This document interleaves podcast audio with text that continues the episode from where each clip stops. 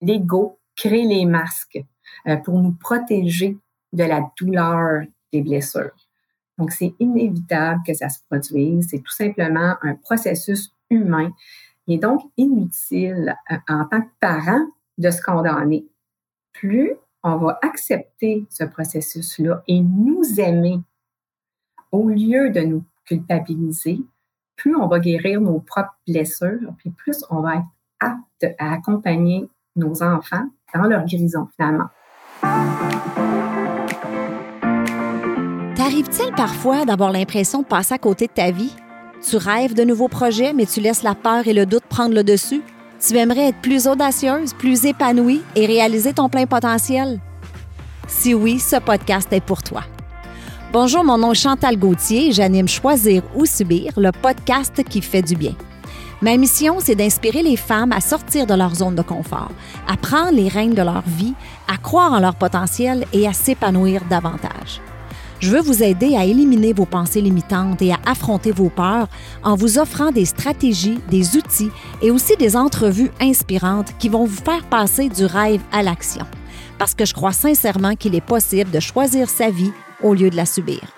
Ensemble, on va jaser santé, spiritualité, mindset, bref, on va jaser d'à peu près n'importe quoi.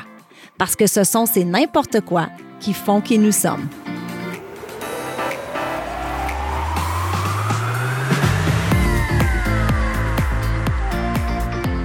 Salut, salut tout le monde et bienvenue sur le podcast Choisir ou Subir. Je m'appelle Chantal Gauthier, très heureuse de te retrouver aujourd'hui. Alors, par le temps que tu écoutes l'épisode d'aujourd'hui, on va être rendu au mois de décembre. Donc, ça, ça veut dire que Noël s'en vient, l'hiver s'en vient et l'année 2021 tire à sa fin. Et je vais bientôt entamer la saison 2 de Choisir ou Subir. C'est incroyable. Si tu n'as pas eu la chance d'écouter la vidéo que j'ai mise sur le groupe Facebook privé Choisir ou Subir, je t'invite à le faire. Je fais appel à, tes idées de sujets. Qu'est-ce que tu aimerais que j'aborde sur le podcast en 2022? Euh, si tu as des invités aussi à me proposer, viens me le dire sur Facebook. Ça va me faire plaisir de regarder ça. Aujourd'hui, j'ai le privilège de m'entretenir avec Martine Morancy. Juste pour vous mettre en contexte, euh, Martine et moi, on ne se connaît pas. Hein, comme avec la plupart de mes invités, Martine m'a été référée par une fille de mon équipe, une amie en fait. Donc, salutations à Sophie Riopel. Et je suis très heureuse que Martine ait accepté de nous donner son temps aujourd'hui parce que vous allez voir comment c'est fascinant. En fait, ça fait dix minutes qu'on jase avant de peser record, j'avais plein de questions pour elle. Quand Sophie a parlé de ce sujet-là, je suis allée tout de suite m'acheter les deux livres. Euh, on va sûrement en parler, là, les, euh, les cinq blessures de l'âme et comment guérir ces cinq blessures-là. Donc, euh, vous allez trouver ça, je pense et j'espère, super, super inspirant. Alors, qui est Martine Morancy? Martine est coach certifiée en PNL depuis plus de 15 ans. Elle accompagne les gens sur le chemin de la liberté d'être soi. Étape par étape, elle les invite à se responsabiliser et à devenir créateurs de leur vie en développant leur super pouvoir, celui de devenir maître de leur état intérieur en se libérant de l'emprise de l'ego. On va en parler de l'ego aujourd'hui. Et écoutez bien ça, Martine dit, cessez de subir et réagir pour choisir et agir afin de profiter pleinement de cette magnifique aventure qu'on appelle la vie. Wow! Martine Morancy, bienvenue sur Choisir ou Subir. Merci, merci de cette belle invitation. Je suis très heureuse d'être ici. Alors, écoute, Martine, euh, la première chose que j'aurais le goût de te demander, c'est que qu'est-ce qui empêche, euh, donc dans tes clients que toi tu vois, qu'est-ce qui empêche les gens d'être eux-mêmes, d'être authentiques? Bien, en fait, euh, la liberté d'être soi, c'est un processus d'autonomie affective qui vise à s'aimer inconditionnellement tel qu'on est, c'est-à-dire avec nos forces, nos faiblesses et tout ça, et notre vulnérabilité aussi évidemment, et tout ça dans le but d'incarner l'être d'amour que nous sommes en réalité. Ce qui rend le processus si challengeant, ce sont les cinq blessures de l'âme et notre ego ces cinq blessures-là, je pense que c'est-tu euh, Diane Bourbeau qui a. Euh, qui, pas développé, là, mais ça vient d'elle, hein, je pense? En fait, c'est une approche développée par Lise Bourbeau. Oh, Lise, je me suis trompée de prénom. Merci. Et ce qui est super, c'est une thérapeute québécoise qui est reconnue hmm. mondialement euh, pour cette approche-là. Euh, il y a cinq blessures. Il y a la blessure du rejet, la blessure d'abandon, la blessure d'humiliation, la blessure de trahison, puis la blessure d'injustice. Et euh, le fait intéressant à savoir, c'est qu'on porte au moins quatre blessures à divers degrés cependant sur les cinq. C'est-à-dire qu'en dedans de chaque personne, il y a la blessure de rejet, d'abandon, de trahison et d'injustice. La seule blessure qui n'est pas présente dans tous les individus, là, chez tous les individus, c'est la blessure d'humiliation. OK. Puis, peux-tu nous parler de euh, comment ça se manifeste, justement, euh, ces blessures-là? J'imagine c'est dans l'enfance. Tout à fait. La création des blessures, ça se fait euh, dans la plus jeune enfance, donc c'est entre 0 et 7 ans. La première blessure qui se manifeste, c'est la blessure du rejet. Cette blessure-là se crée de la conception à un an et c'est en lien avec le parent du même sexe. Donc, si on est une fille, c'est avec notre mère. Si on est un garçon, c'est avec le père. L'autre blessure qui suit, c'est la blessure d'abandon. Elle, elle arrive entre un an et trois ans avec le parent du sexe opposé. Donc, une fille, c'est avec son père, un garçon, c'est avec sa mère. Ensuite, il y a la blessure d'humiliation. Elle aussi, euh, c'est entre un an et trois ans et c'est avec le parent qui s'est occupé du développement physique de l'enfant. Donc, en général, c'est la mère. Ah, OK. Ensuite, la blessure de trahison entre deux ans et quatre ans, et c'est avec le parent du sexe opposé. La dernière, blessure d'injustice entre quatre et six ans avec le parent du même sexe. OK. Fait qu'on va développer un petit peu, Martine, parce que je trouve ça tellement fascinant. Donc, euh, exemple de zéro à un an avec, exemple, on est des femmes surtout qui écoutent. Donc, j'aimerais savoir euh, le rejet, par exemple. De 0 à 1 an, on développe cette blessure-là avec notre mère, si on est une femme. De quelle façon, de quelle façon ça se développe? Cette ben, blessure maman, je, pourrais dire, ça peut de bien, bien des façons. Ça pourrait être, entre autres, exemple, euh, une maman qui est euh, surprotectrice. Donc, un enfant qui voudrait expérimenter quelque chose, puis qui se fait tout le temps dire non, non, pas ci, pas ça. Ça l'empêche d'être lui-même. Donc, c'est comme s'il n'avait pas le droit d'exister. Ah. Donc, c'est un peu de cette façon-là que ça peut se développer. Puis, j'ai envie de vous dire, c'est impossible de ne pas la développer jusqu'à un certain degré. Oui, j'allais dire, parce qu'on est pas mal toutes maman poule, là, je veux dire, surtout Exactement. en 0 un an. Exactement. Mais à l'inverse, une maman qui ne s'occuperait pas non plus de son enfant, le laisserait libre tout le temps, l'enfant aurait besoin de sa maman, Bon, mais quand je dis l'enfant, je dis la petite fille, parce que là, on est vraiment. Oui. Euh, ben, enfant, c'est ça, c'est.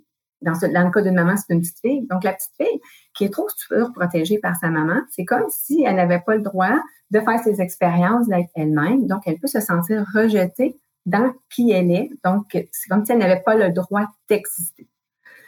À contrario, une maman qui ne prendrait, qui serait pas là pour son enfant, ben là, c'est parce qu'on on ne prend pas plus soin de ses besoins. A besoin d'avoir sa maman, de lui parler. Attends, j'ai pas le temps, j'ai d'autres choses à faire, etc., etc. C'est comme ça que ça se développe.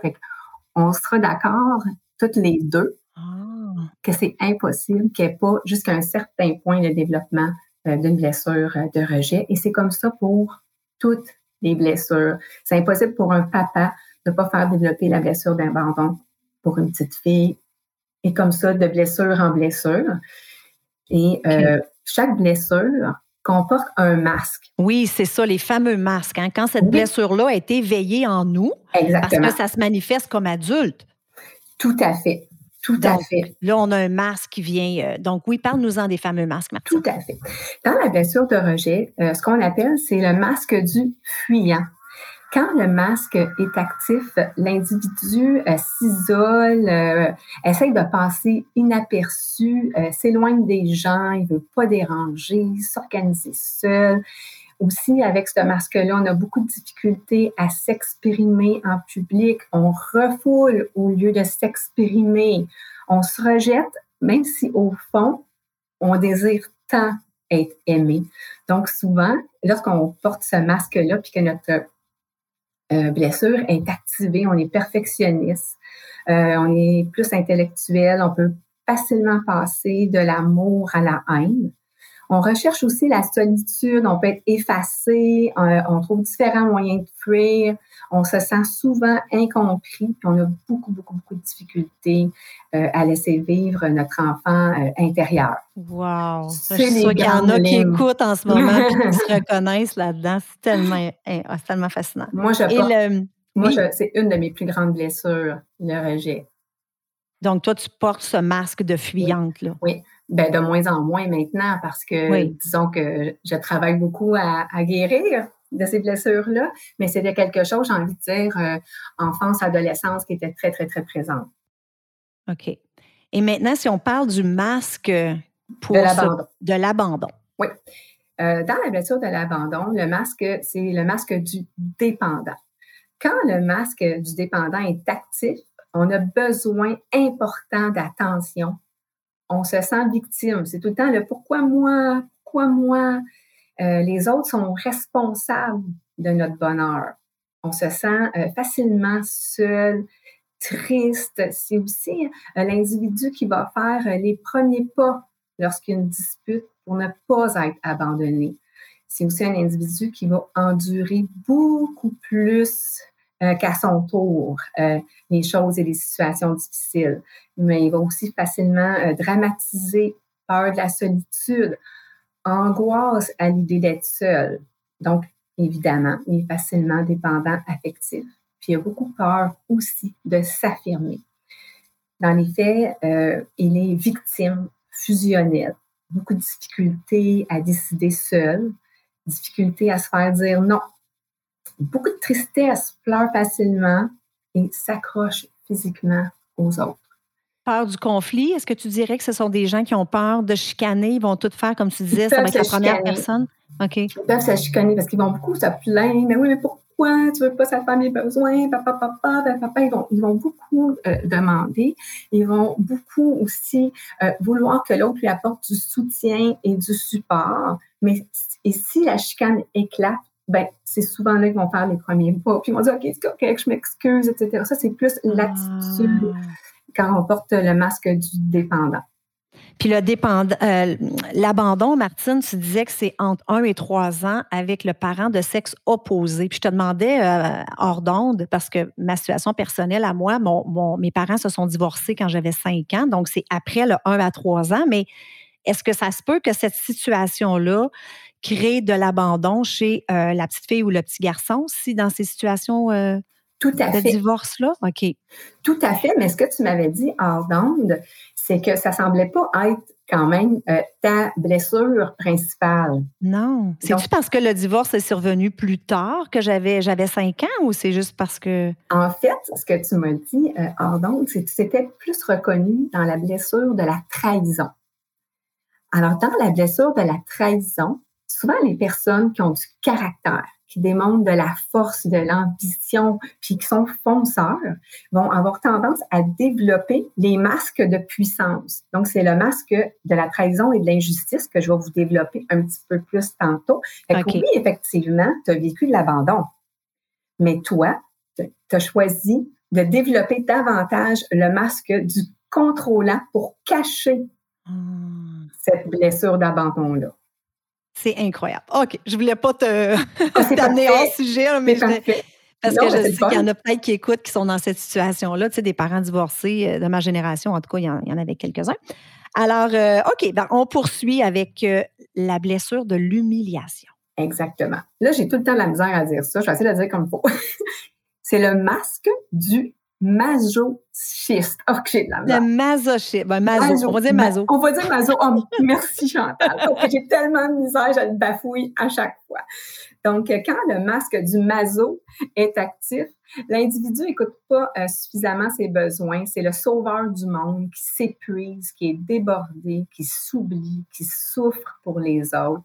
Il a fréquemment honte de lui-même ou des autres ou peur de faire honte. Euh, le mazo, quand on a le masque du mazo, on n'aime pas aller vite. On connaît nos besoins, mais on ne les écoute pas. On en prend beaucoup sur notre dos. on est contrôlant, mais pour éviter la honte. On se sent moindre que les autres. On est fusionnel. On s'arrange pour ne pas être libre. On est très sensible. On se punit en croyant punir l'autre. Souvent, ça peut donner euh, lieu à du boudage. On veut être digne, on vit du dégoût, puis on compense et on se récompense par la nourriture. Ah oui. Oui. Fait qu'on veut se punir. Fait que c'est, est-ce que ce sont des gens peut-être qui souffrent d'anorexie, boulimie, les troubles alimentaires? Est-ce que ça, serait... Plus, euh, ça serait plus euh, boulimie dans ce cas-ci. L'anorexie, c'est plus dans le masque du rejet.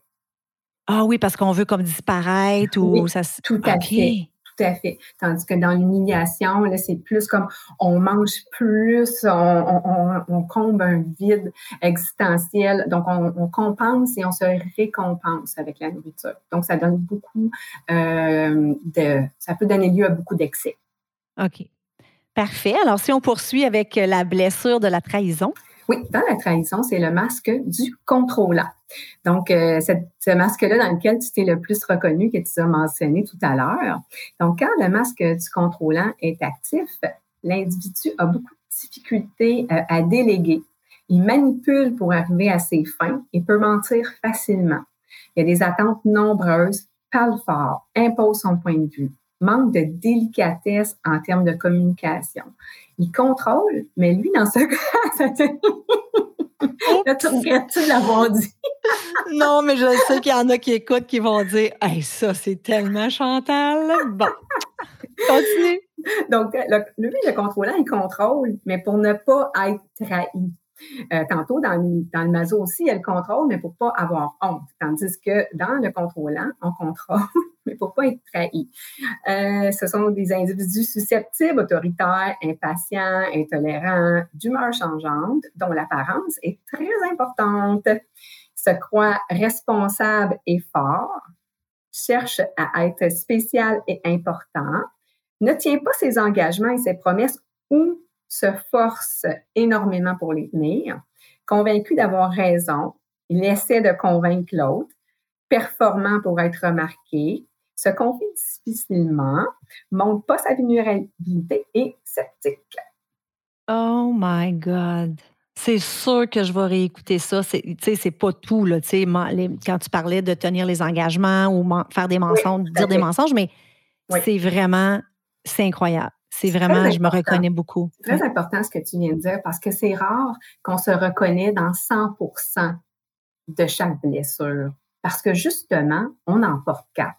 Mais on peut quand même être capable d'avoir les descriptions, de savoir lesquelles sont plus prédominantes chez soi. Mais c'est vraiment rare qu'on fit à 100% dans une blessure ou dans un masque parce que justement, on en porte plusieurs.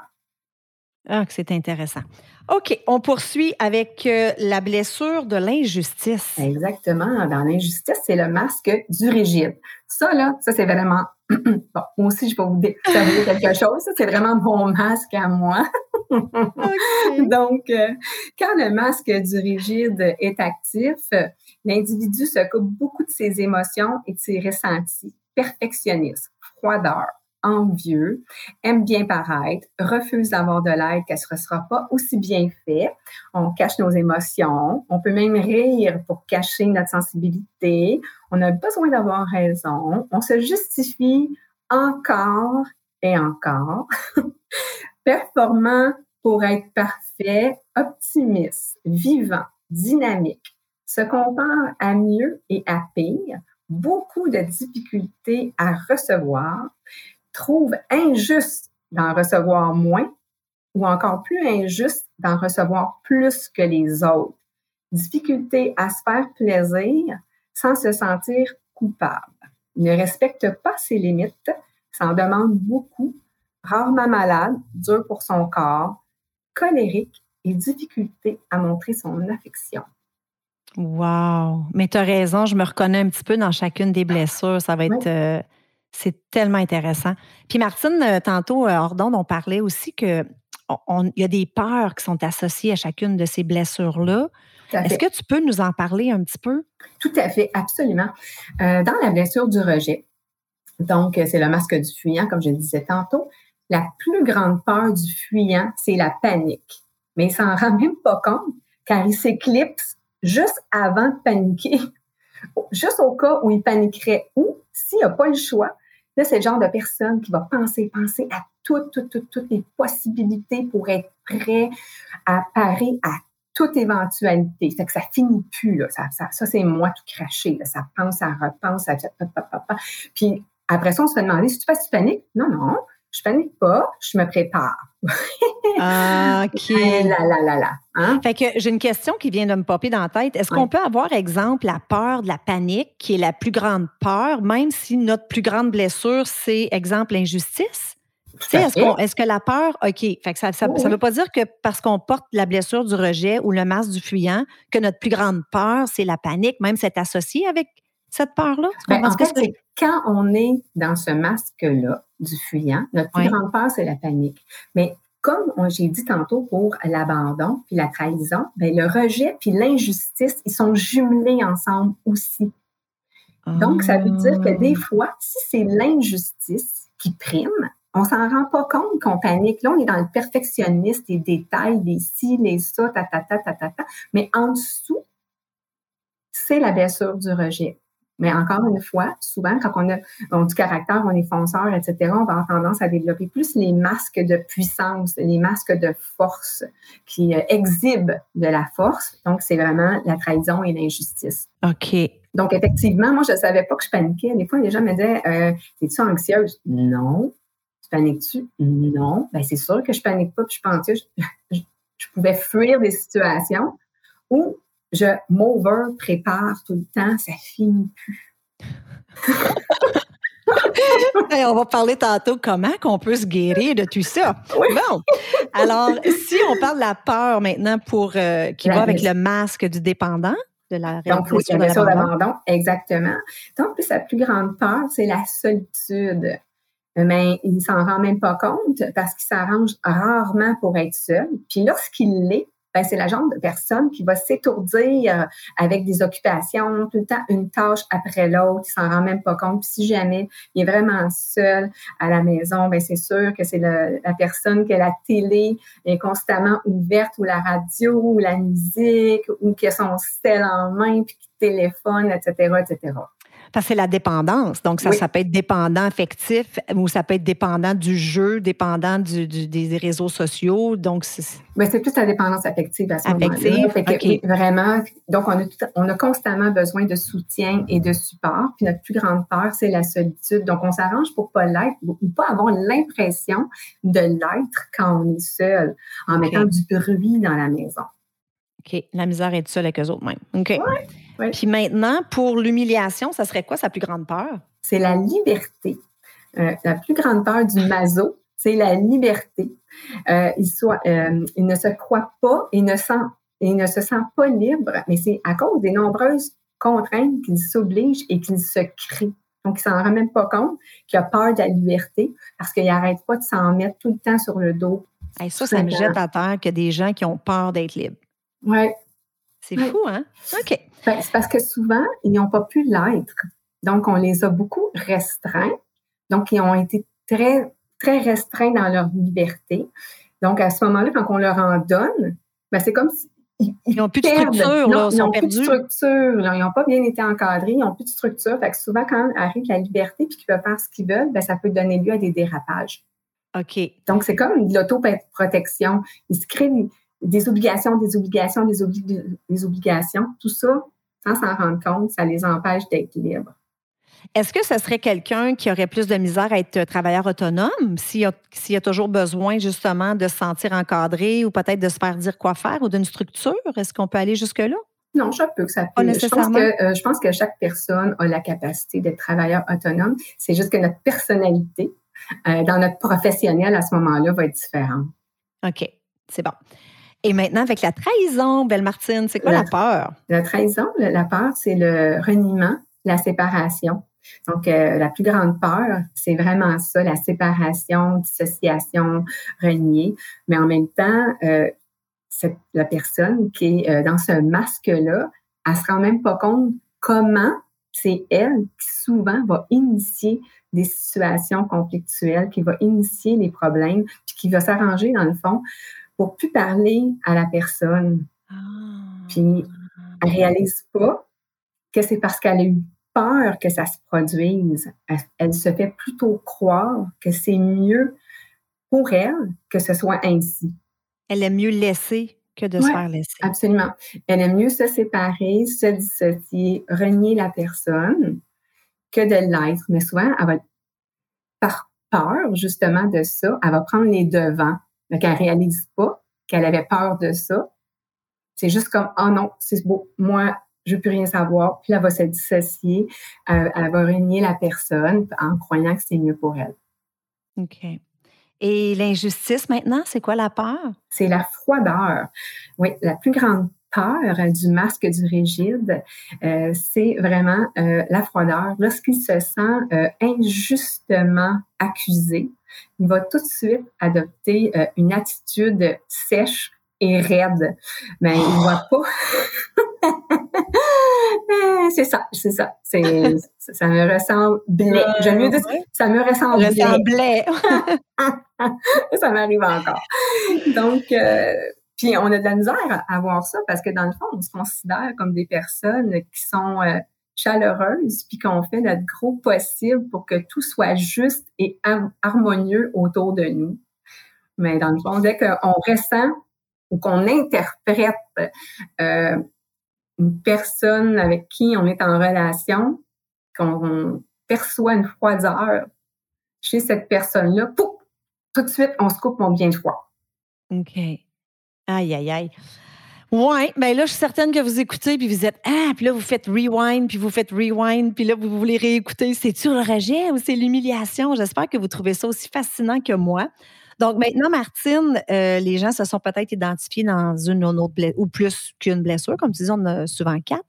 Maintenant, on veut se guérir de ça le plus possible. Hein. On veut euh, mieux vivre et porter de moins en moins les masques et affronter ces peurs-là.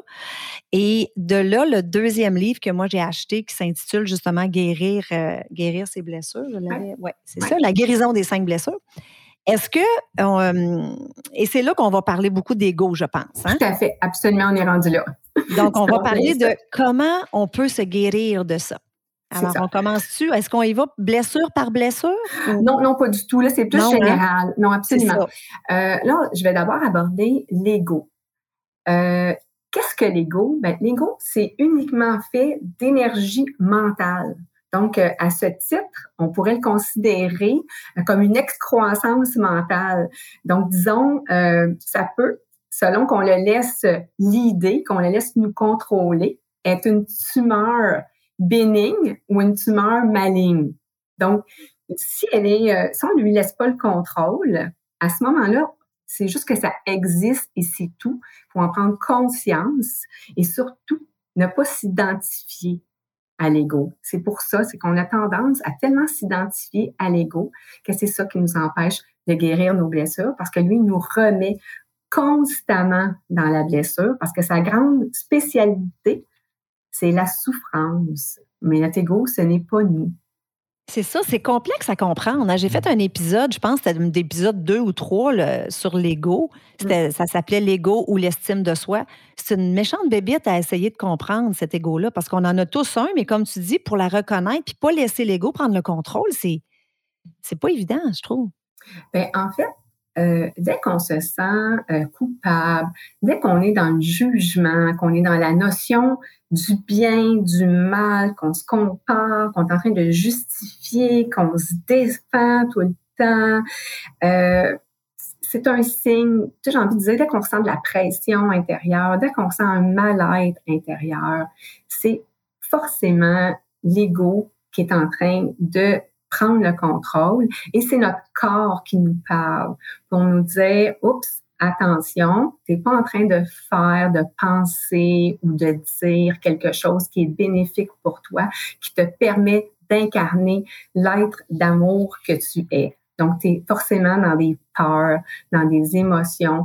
Euh, dans euh, l'ego, finalement, lui, il établit sa valeur avec l'extérieur. Donc, c'est très important pour lui ce que les autres pensent de lui. Fait qu'il va patiner, s'excuser, se justifier. Donc, c'est vraiment ça.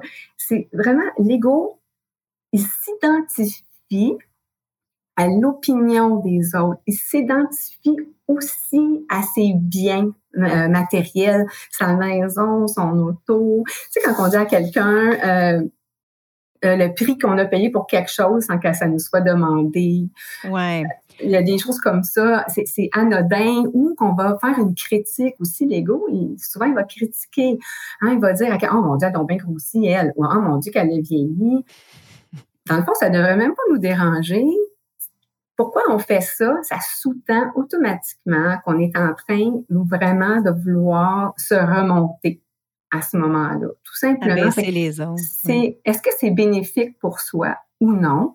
Ben, est-ce que ça génère du bonheur? Est-ce que ça génère de la joie? Est-ce que ça génère de l'amour? Si la réponse est non, puis que ça nous fait plus souffrir qu'autre chose que qu'on est en train de vivre, puis les situations conflictuelles, ben, ça veut dire qu'on est ah. dans l'ego. C'est une belle façon, ça, je vais retenir ça. Donc, dès que ça ne nous procure pas un bien-être, mais plus un malaise, puis qu'on ça c'est pas bénéfique, euh, ah, c'est bon, ça, je vais retenir ça. Puis l'ego, Martine, est-ce qu'elle est développée quand on est enfant? Est-ce qu'il y a un âge précis ou ça continue toujours de se développer? Ça se développe en même temps euh, au fur et à mesure que les blessures se créent. comment les blessures se créent? Ben, on sait tous quand un enfant naît, il s'aime. Hein? Qu'il soit un garçon, qu'il soit une fille, qu'il soit beau, qu'il soit laid, qu'il soit grand, petit, euh, peu importe, est-ce qu'il a une malformation, il ne le sait pas, il s'aime. Donc, il va d'abord, cet enfant-là, connaître la joie d'être lui-même. Ensuite, ben, il va venir, papa, maman, fais pas ci, fais pas ça, tatati, tatata, et c'est inévitable. Fait que là, il va connaître la douleur de ne pas avoir le droit d'être mm-hmm. totalement qui il est. Ensuite va venir euh, la troisième étape, ça va être la période de crise puis de révolte. On a tous connu ça.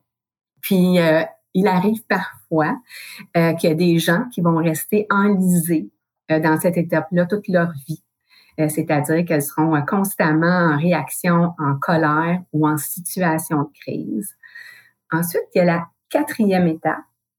C'est afin de réduire la douleur, l'enfant va se résigner et finir par créer une nouvelle personnalité euh, pour tout simplement euh, répondre aux attentes des autres. C'est vraiment pendant euh, l'étape 2 que naissent les blessures. Et c'est durant l'étape 3, donc ce que je disais tantôt, la crise et la révolte, et l'étape 4, qui est la résignation, que l'ego crée les masques pour nous protéger de la douleur des blessures. Donc, c'est inévitable que ça se produise. C'est tout simplement un processus humain. Il est donc inutile euh, en tant que parent de se condamner. Plus on va accepter ce processus-là et nous aimer au lieu de nous culpabiliser, plus on va guérir nos propres blessures, puis plus on va être apte à accompagner nos enfants dans la guérison euh, des leurs, dans, dans leur guérison finalement. OK. Fait qu'il faut vraiment s'observer, Martine. Tu, sais, tu disais tantôt que tu as le masque de l'injustice, tu as voyons, la blessure de l'injustice, mais qu'avec le temps, tu, y travailles. Ça demande vraiment une, de s'observer puis de dire Hey, attends, là, là, mon masque, ma blessure, elle vient d'être éveillée. Là, j'ai le masque de la contrôlante. Euh, ça, demande, comme on dit, un self, euh, une, introspection sur soi hein, pour bien se connaître. Tout à fait. Écoute, j'adore ce que tu dis. C'est ça, dans le fond. Euh, guérir de nos blessures, c'est d'être constamment à l'écoute de ce qui se passe à l'intérieur de nous et se poser la question, est-ce que c'est bénéfique ou pas? Est-ce que je me sens bien ou pas bien? Puis, euh, à ce moment-là, euh, de s'arrêter pour débusquer justement notre ego et ne pas s'identifier euh, à lui. Justement, c'est là que j'étais rendue, dans le fond, à, vous parler un peu euh, des étapes de la guérison. On y va. Alors, premièrement, démasquer notre ego et se désidentifier de lui. C'est-à-dire, qu'est-ce que ça veut dire en réalité? Dès qu'on sent de la pression, un mal-être intérieur, on respire, on prend du recul, on peut même dire à l'autre qu'on vient d'être déclenché on prend conscience de nos émotions, des jugements, des accusations qui nous habitent, puis on se demande quel masque vient d'être activé. tout simplement. Puis là, dans le livre, je pense que Lise, elle donne un nom même à son ego. Oui, fait qu'on peut le nommer. Absolument, absolument. Elle, elle l'appelle Kanta, je sais pas quoi, tu sais. Euh, ah ben, souvent, quand elle parle, en général, elle l'appelle Kanta. Et quand euh, c'est son ego personnel à elle, elle l'appelle Mouchette. Moi, ben, mon ego, je l'ai appelé Boubou.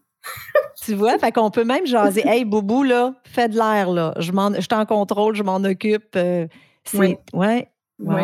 En fait, si on veut vraiment s'adresser à notre ego, c'est d'abord, on le remercie pour son intention. Hein. On se rappelle que l'ego, il a été créé pour nous protéger de la douleur qu'on a ressentie quand on s'est fait dire de fais pas ci, de fais pas ça.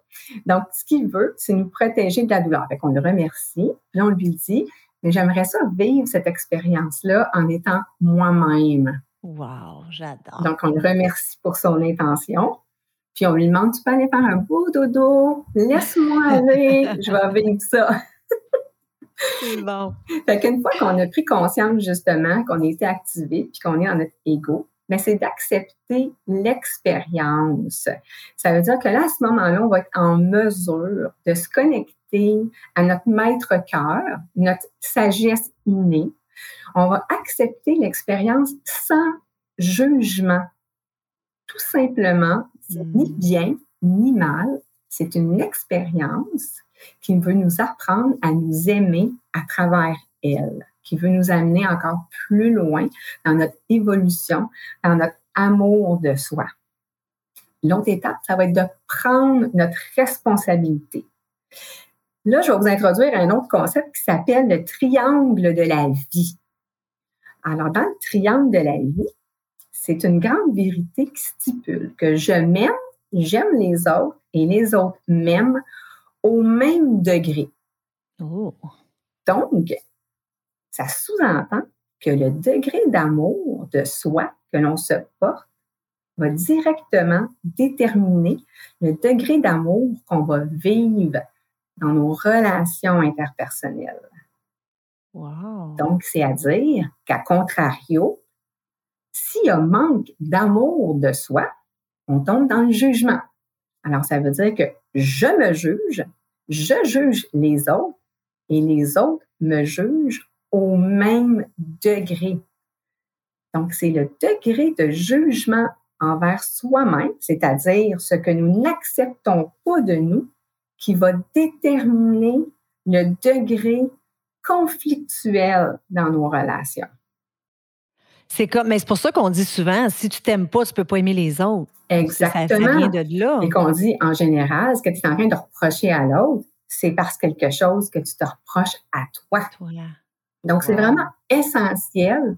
Si, exemple, euh, je disais euh, à, à, mon conjoint, j'arrive ce soir, j'ai goût d'aller au cinéma. Puis il me dit non. Là, je dis, ah, oh, ben là, tu veux, tout le temps non quand je te demande quelque chose, tu veux jamais, euh, tu n'écoutes pas mes besoins, tu fais passer les tiens en premier. Ben là, en fait, prendre sa responsabilité, c'est de réaliser qu'on est en train de faire exactement ce qu'on lui reproche. On est en train de lui demander de faire passer nos besoins avant le sien. Ah. Mais ça ne tente pas d'aller au cinéma. Dans le fond, c'est d'accepter l'expérience. Il y a le droit que ça ne tente pas. Et à ce moment-là, quand on prend notre responsabilité, bien, on se responsabilise de combler notre besoin. Donc, on peut choisir d'inviter quelqu'un d'autre au cinéma. On peut choisir euh, d'aller seul au cinéma. On peut dire, ben, finalement, ça va être correct qu'on écoute euh, un film ensemble à la maison. Mon besoin était plus d'être ensemble. Mais quand on se met en colère, puis à ne pas accepter que l'autre, ça lui tente pas, puis qu'on l'accuse de faire passer ses besoins avant les nôtres, on est exactement en train de faire la même chose. Oh my God, c'est intéressant. c'est ça le triangle de la vie. que c'est vraiment important. Moi, ce que j'aime bien, euh, c'est vraiment, je, je, visualise un triangle, puis je visualise que j'embarque dedans. Puis là, je me dis, bon, ben, ici, ce que je reprochais, donc sur un côté, je regarde à gauche ou à droite, bon, peu importe, c'est sûr qu'on n'a pas de visuel. Ouais. Euh, ici, bon, ben voici qu'est-ce que j'y reproche. Ben maintenant, c'est quoi que moi, je juge chez moi également? C'est quoi qui est pareil chez moi que je suis en train de reprocher à l'autre? Donc, une fois qu'on a pris euh, notre responsabilité, ben ça va être ensuite de se pardonner ce qu'on vient de découvrir chez soi. OK. Le pardon. Oui, c'est vraiment de se pardonner à ce moment-là parce que des fois, on fait des découvertes, puis là, ben, euh, si on, tombe dans le jugement, oui, mais là, c'est mm. justement, si on tombe dans My God, je suis donc bien pas fine, puis qu'on se met à juger, puis à se culpabiliser, on nourrit la blessure. Et on nourrit l'ego? Est-ce qu'on nourrit l'ego aussi? On, ben nourrit la blessure, donc on nourrit l'ego. Donc, c'est encore l'ego qui lead. Donc, on va être condamné. On n'a pas compris qu'il fallait s'aimer à travers cette expérience-là. Donc, qu'est-ce qui va arriver? On va revivre encore la même expérience jusqu'à ce qu'on réussisse à s'aimer.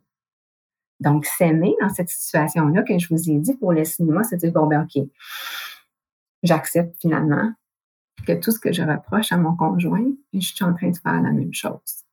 Donc, moi aussi, je veux qu'il fasse passer mes besoins avant les siens. Donc, je me pardonne tout simplement. C'est humain. Donc, et euh, à ce moment-là, quand on se pardonne réellement, puis qu'on se responsabilise de ce qu'on a fait avant, ça va nous amener à l'amour inconditionnel de soi. C'est quoi l'amour inconditionnel? Ben, c'est s'aimer et s'accepter tel qu'on est maintenant. C'est la seule façon de guérir nos blessures. Sans acceptation, ça veut dire que culpabilité, que jugement, on n'en sort pas, on demeure dans l'ego et on va revivre les situations, ainsi de suite, jusqu'à ce qu'on dise ça suffit. Je m'aime, je m'accorde le droit d'être humaine, tout simplement, et de m'aimer de plus en plus à travers les expériences. Ça devient des opportunités euh, d'amour de soi, puis de se responsabiliser, de combler nos besoins. Puis on revient, Martine, aussi à comme quand on était enfant. Parce que comme tu disais tantôt, quand on est né, on mm-hmm. n'a pas ces jugements-là, on n'a pas cette culpabilité-là. On s'aime soi, on est, tu sais, c'est comme si on revenait dans cette période-là de l'enfance, puis de, la bienveillance envers nous-mêmes. Hein. On est tellement dur envers soi-même. Hein. Tout à fait. Puis, on s'en veut, puis ah, j'aurais donc pas dû agir comme ça. Puis, mais cette honte, cette culpabilité-là, ça ne fait, comme tu dis, que nourrir les blessures. C'est tellement intéressant. Tout à fait. Puis des fois, euh, s'aimer et s'accepter, ça ne veut pas dire être totalement en accord avec ce qu'on a fait. C'est accepter qu'à ce mmh. moment-là, on l'a fait tout simplement parce qu'on ne pouvait pas faire autrement. Donc, c'est sûr que plus on va l'accepter, plus qu'on va pouvoir ensuite faire différemment. Oui. Tellement intéressant. Oh, j'aime ça. On est des êtres fascinants. Puis euh, on est, euh, moi je dis toujours qu'on n'a jamais fini de travailler sur soi. C'est un travail d'une vie. Puis euh, alors, écoute, Martine, si quelqu'un qui écoute en ce moment qui aimerait communiquer avec toi, parce que justement, tu accompagnes des gens dans ce processus-là de guérison des blessures, etc., est-ce que tu peux nous donner comment les gens font pour te rejoindre? Bien, en fait, ça se fait soit par texto ou par téléphone au 514 7 5 73 69 et euh, vous pouvez aussi euh, y aller sur ma page Facebook Martine Morancy, coach PNL ou même via mon site web www.martinemorancy.com. Puis je vais tout mettre ça dans les notes de l'épisode, donc les gens vont pouvoir facilement te rejoindre. Oublie pas, si tu as trouvé l'épisode intéressant et que tu aimerais partager avec une amie, prends un screenshot, tag Martine, tag moi et continue de partager. C'était tellement bon. Martine Morancy, je te remercie infiniment pour ton temps aujourd'hui. Merci à toi, Chantal. Quelle belle expérience. Je suis très contente. Merci beaucoup. Bonne journée tout le monde. Bye bye. Bye bye.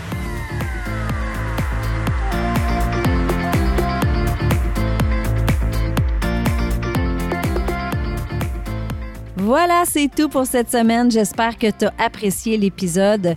Je veux te dire un gros merci de prendre le temps de m'écouter à toutes les semaines. Je l'apprécie vraiment beaucoup. Si tu aimes le show, je t'invite à me laisser un 5 étoiles sur iTunes et aussi à rédiger un avis et à me laisser tes commentaires. Ça aide à faire connaître le podcast. Et si tu as une amie qui pourrait bénéficier de l'épisode d'aujourd'hui, prends un screenshot, mets-le dans tes stories, tag ton ami et tag moi. Ensemble, on va permettre à un plus grand nombre de femmes possible de pouvoir choisir leur vie au lieu de la subir. Sur ce, je te souhaite une excellente journée et on se parle la semaine prochaine. Bye bye.